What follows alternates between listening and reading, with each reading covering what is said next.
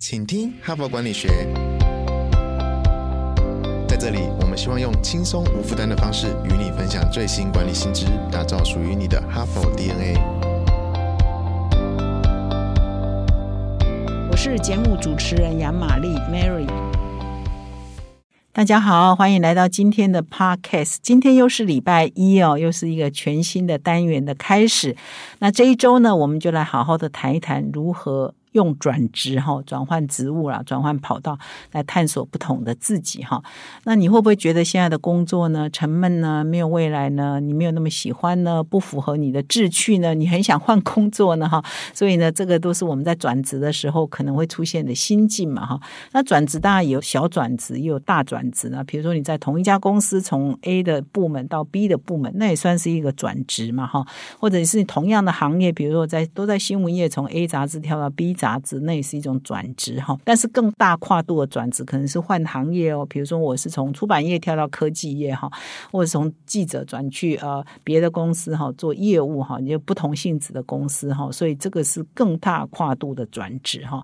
那么到底要不要转哈？如果你有新生已经转职的念头、转换工作的念头，甚至转换行业的念头，那到底要不要转？怎么转？转职的正确心态是什么？转职成功的方法又是什么？哈，所以本周呢，一连好几天，我要来分享啊系列的《哈佛商业评论》上的文章，来跟各位听众做分享。那今天呢，我先找了第一篇文章呢，也是非常棒的作者，他叫 Whitney Johnson 哈，他是被财新杂志 Fortune 呢选为 Twitter 上最具影响力的五十五位女性之一哈。那 Whitney Johnson 呢，有一个蛮特殊的背景啊，她是摩门教的教友哈。那我们的节目呢，也常常介绍一个大。师叫克里斯汀森，哈佛大学已故的啊教授叫克里斯汀森。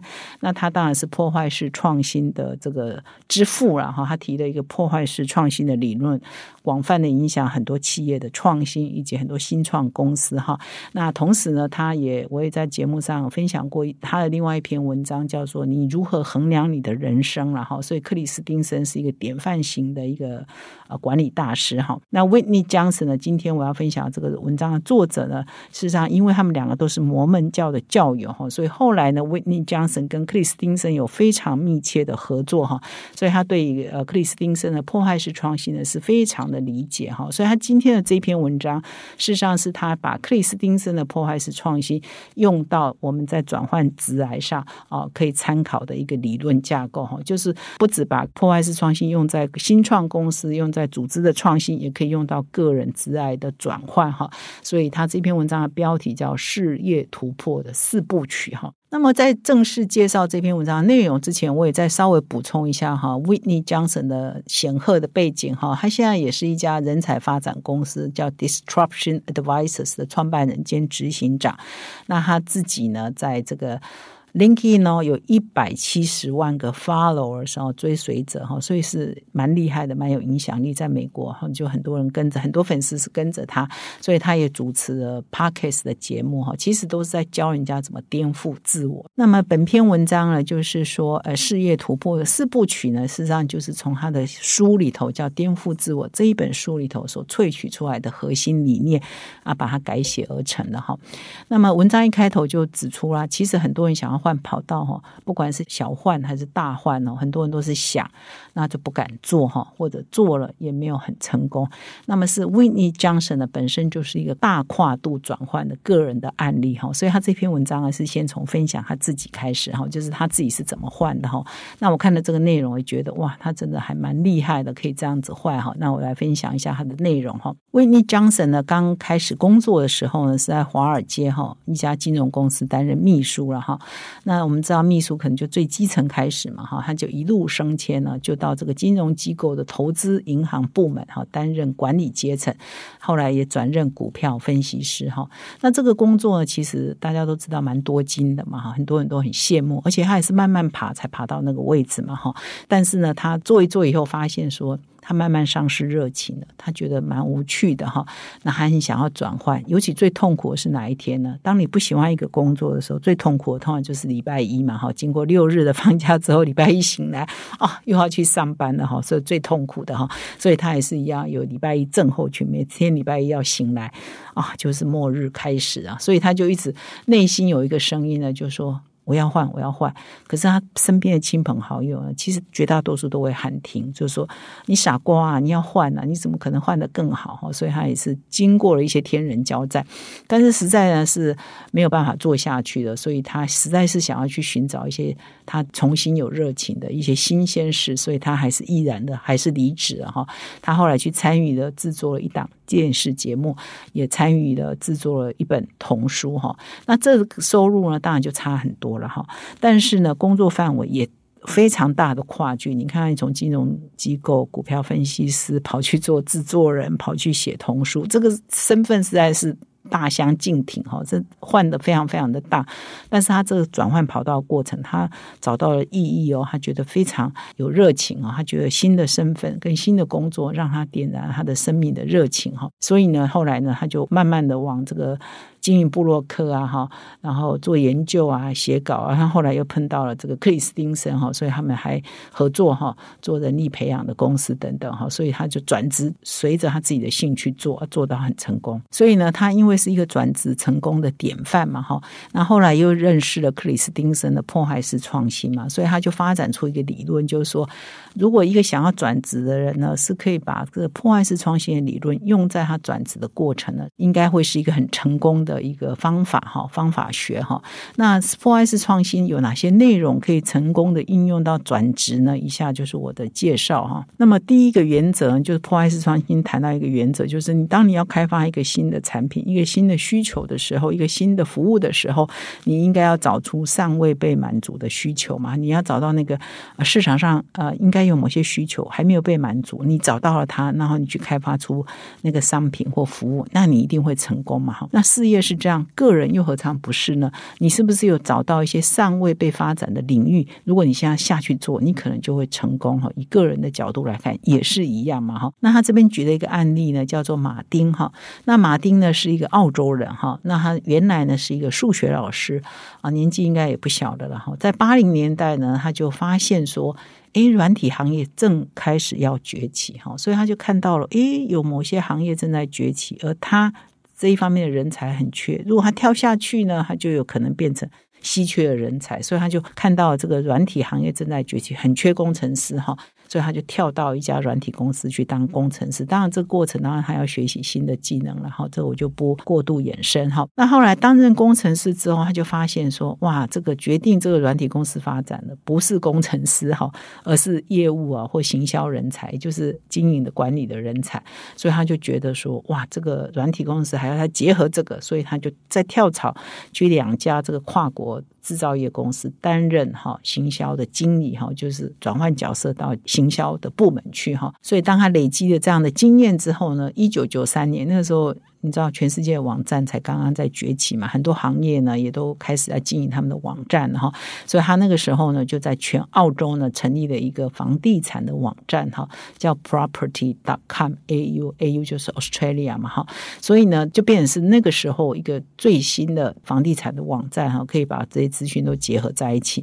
后来呢他又把这个网站卖掉啊，目前呢是经营了一个新的这个行销服务的平台叫 New Brand 哈，新的脑力哈，所以。所以呢，他就举这个马丁为例，他就是不断的发现尚未被满足的领域人才的需求，然后他就很快的就跳下去。那经过了好几轮哈，先从老师，然后软体工程师、行销业务的主管，啊，慢慢就走到创业去了嘛，就是一个非常成功的典范哈。所以他这个也是可以套在破坏式创新的理论。第一，先找到尚未被满足的需求。那么第二个破坏式创新的原则是说，你确定你的破坏式创新的是。市场需求之后呢，你要先量量哈。评估一下自己的能力是不是可以做得到了哈，所以就是第二个就是要衡量自己的能力可不可以达成嘛哈，可以达到你可以提供那些服务跟产品。那他这边也举了一个案例哈，叫做亚当理查森哈。亚当理查森呢是现在呢是一家设计跟创新顾问公司的创办人哈。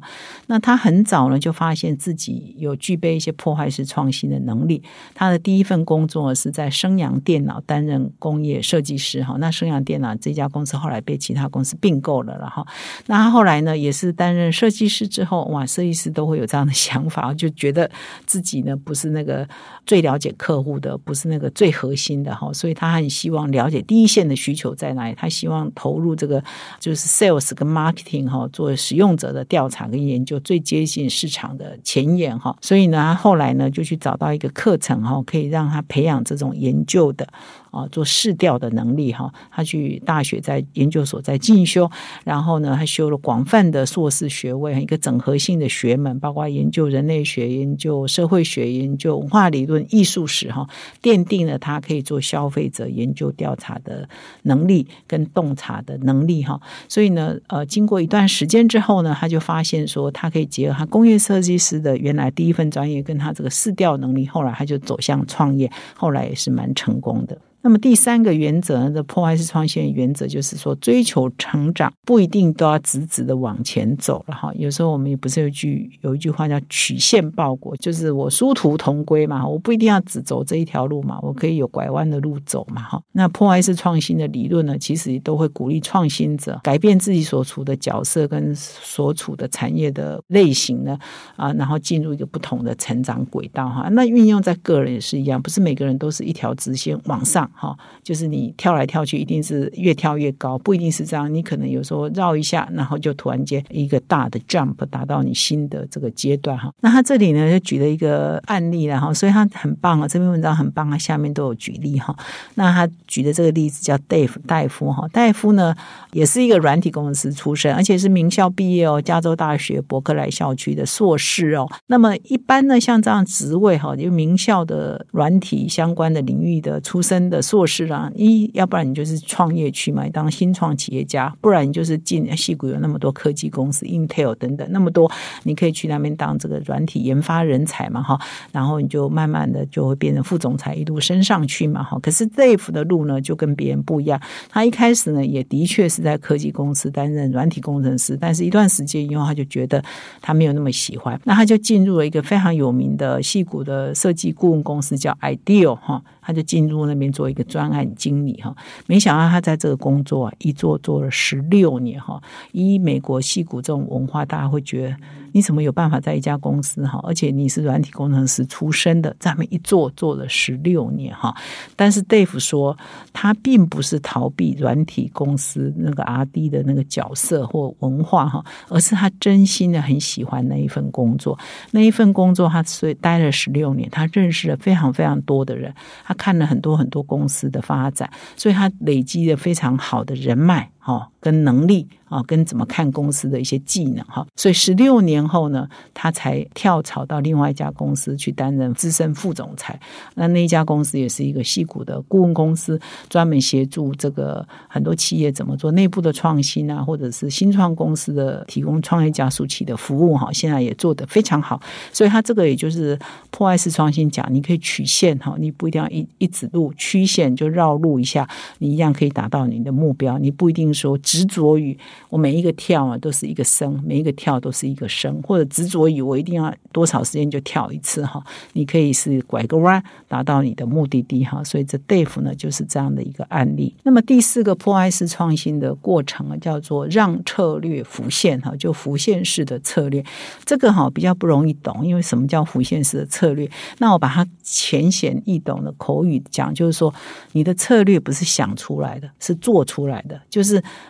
你开始迈出一步之后呢？你一直做下去，你就突然间有一天你就看到了啊，原来我是要走到那里去哈。所以这个策略是浮现式的哈。当你开始走了之后，哎，有一段时间它就会出现哈。这边也举了一个很棒的案例哈。这个案例的名字叫做 Sabina 哈。Sabina 其实呢也是哈佛商业评论上常常在供稿作者之一哈。那他呢，他也是一个转职的案例。怎么说呢？Sabina 也是一个高阶主管的 coach 和教练哈。现在有很多大公司的执行长哦，都是他辅导的对。象都是他 coach 的对象哈，他对领导力的专题，如果培养领导力哈，或者是一些呃一些职癌发展的一些过程呢，都有非常好的专业哈，可以辅导很多国家。的 CEO，跟 Sabina 并不是顾问公司出身哈，或者是人资专家出身，他其实也是一个软体工程师哈。所以这篇文章举的很多案例都是软体工程师开始的哈。然后他就在微软工作，一开始在微软的软体工程师，很好的公司啊，配很高的职位啊啊，然后也。很有可能呢，如果他继续待下去，就会升到大家都很羡慕的什么副总裁这个阶层嘛。如果当不了最后的 CEO，至少有一个非常好的高阶嘛，哈。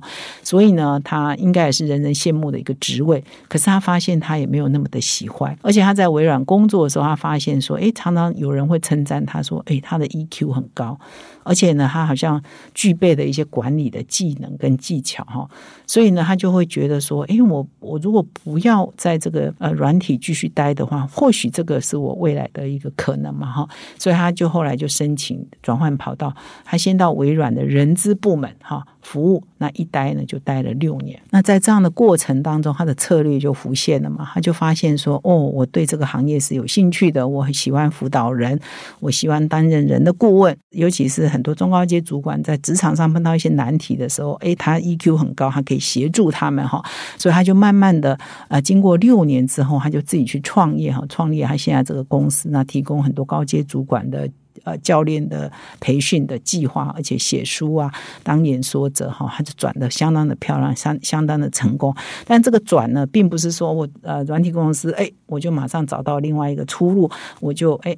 一夕之间就可以转过去，它这个是一个过程哈，就是我不喜欢这个，然后我我知道我那一块是有兴趣的，可能有 talent，他就先转过去，那做一做，他就策略慢慢浮现了，后来就成立了自己的公司，现在做的非常的好哈，所以这就是所谓的让策略浮现的案例。那么根据克里斯汀森对破坏式创新的研究，如果企业呢在新的市场啊寻找成长机会的话，它成功几率呢会比原有的市场成功六倍，而营收潜力大二十倍了哈，但是呢，当我们把破坏式创新运用在个人转职的话，它的绩效可能应该就是没有这个新产品啊，或新服务或新市场所可能带来那种可观的巨大的呃效益嘛哈。可是呢，它对你的人生的满意度哈。对你啊，尝试一些新的可能，你的生活的满意度是会有大大提升的哈。所以这篇文章的作者呢为你江辰呢，就提供了这四个啊破坏式创新的架构，运用在你的个人的转职的 process 上，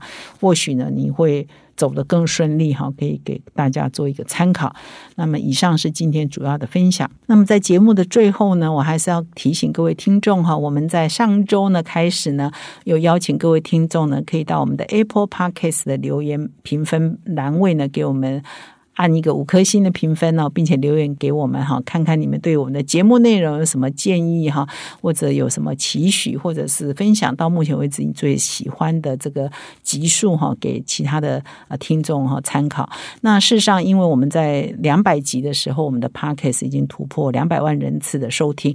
那在两百四十集呢，我们现在已经接近两百五十集嘛，在两百四十集的时候呢，我们已经突破了三百万的收听数哈。所以也因为我们第三个一百。百万呢是四十几就达成哈，所以我们内部相当受到鼓舞，也很感谢各位听众的支持，所以我们就发起了这个邀请哈，希望各位听众啊支持我们，到我们给我们留言，给我们评分，同时呢，你把它截图哈啊给我们的小编呢，我们也准备了精美的小礼物要送给各位哦，所以欢迎各位赶快来留言哈，并且给我们五颗星的评分，感谢你的收听，我们明天再相会。